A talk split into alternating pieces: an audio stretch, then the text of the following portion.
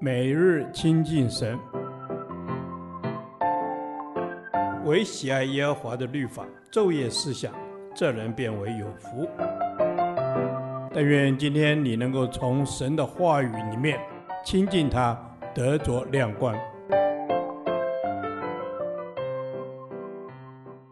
出埃及记第二天，出埃及记一章十五至二十二节，灭族的危机。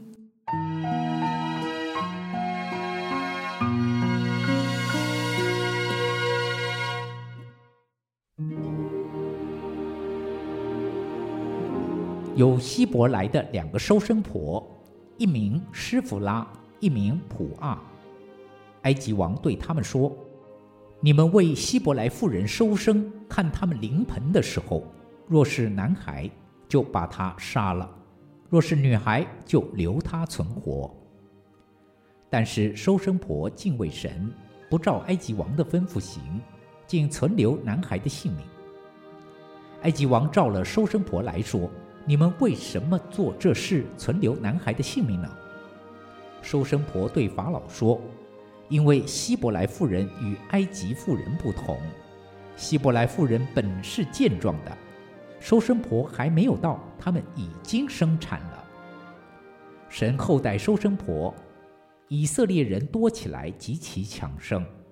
收生婆因为敬畏神，神便叫他们成立家室。”法老吩咐他的众民说：“以色列人所生的男孩，你们都要丢在河里；一切的女孩，你们要存留她的性命。”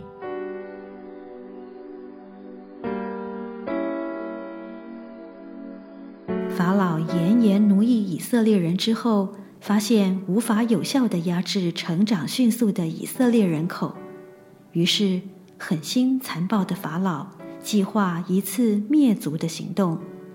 就吩咐希伯来收生婆将临盆的男婴杀死，而女婴就让他存活，因为女人在当时没有社会地位，且常被视为财产之一。在这段经文中提到两位很普通的妇人，就是收生婆施弗拉和普阿，这两个名字的意思分别是美丽和光辉。虽然圣经记载他们故事的篇幅不长，他们也不是什么了不起的大人物，但因敬畏神，他们不愿遵从法老的命令，而使法老的恶计无法得逞。收生婆冒着坐牢丧命的危险，违抗王命，让以色列的男婴得以存留。他们这样做的目的，不是为政治，也不是为金钱名利。而是因着敬畏神，就如一章十七节所记载的，收生婆敬畏神，不照埃及法老王的吩咐行。这句话就成为了出埃及记的中心思想，即听从神的话语，应高过听人的命令。第二次世界大战时，历史重演。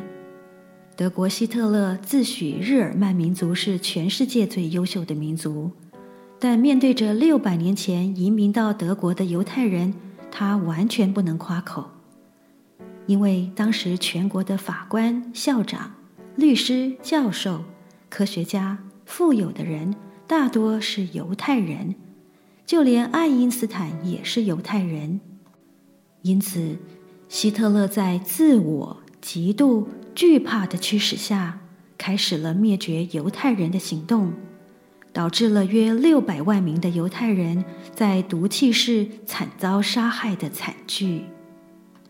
但神保守他自己的选民，虽遭受极大的苦难，民族却蒙延续，并且在神的应许下，战后的以色列人得以复国。当人的命令与神的旨意相违背时，你我会如何反应？是怕人呢，亦或怕神？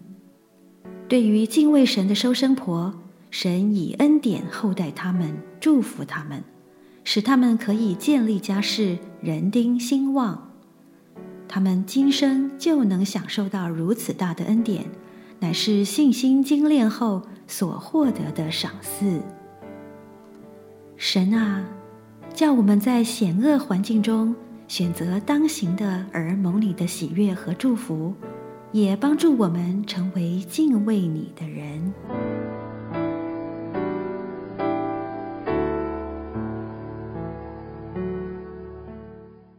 导读神的话，箴言十四章二十七节。敬畏耶和华就是生命的泉源，可以使人离开死亡的网罗。阿门。敬畏耶和华就是生命的泉源。谢谢主，当我敬畏你的时候，生命的泉源就赐给我，因为你就是生命的泉源。是的，主啊，你就是生命的泉源。敬畏你的就会遵行你所交付的事，就会忠于你的话。你的话就成为我生命的泉源，嗯，成为我生命的供应。恩主，谢谢你，谢谢主耶稣，你是我生命的泉源，因为我依靠你，主你就供应我。主啊，就好像一棵树栽在溪水旁，得着溪水的供应。渴望我的生命是主你所供应的生命，是一个出于主的生命，是一个得胜的生命。阿门，阿门。是的，你给我的生命是出于主的，是得胜的生命。就如主你自己说：“信你的人，从他腹中必流出活水的江河，就是生命的泉源。”是的，主啊，信你的人腹中要流出那活水的江河来。恩主，我们赞美你，你自己的话语，你的生命要在我们的里头，要一直永流到永生。这样子生命的能力，这样的生命可以抗拒魔鬼撒旦一切的攻击，就可以胜过世上一切的艰难。恩主，赞美你。是的，我们要胜过世上的艰难，因为主你说。你就是我生命的泉源可以使人离开死亡的网罗。主啊，有你生命的泉源的供应，哦，主啊，我就可以离开死亡的网罗，不被罪所缠绕。哦，主啊，罪就可以从我的身上释放出去。阿门。奉主耶稣基督的名祷告。阿门。耶和华，你的话安定在天，直到永远。愿神祝福我们。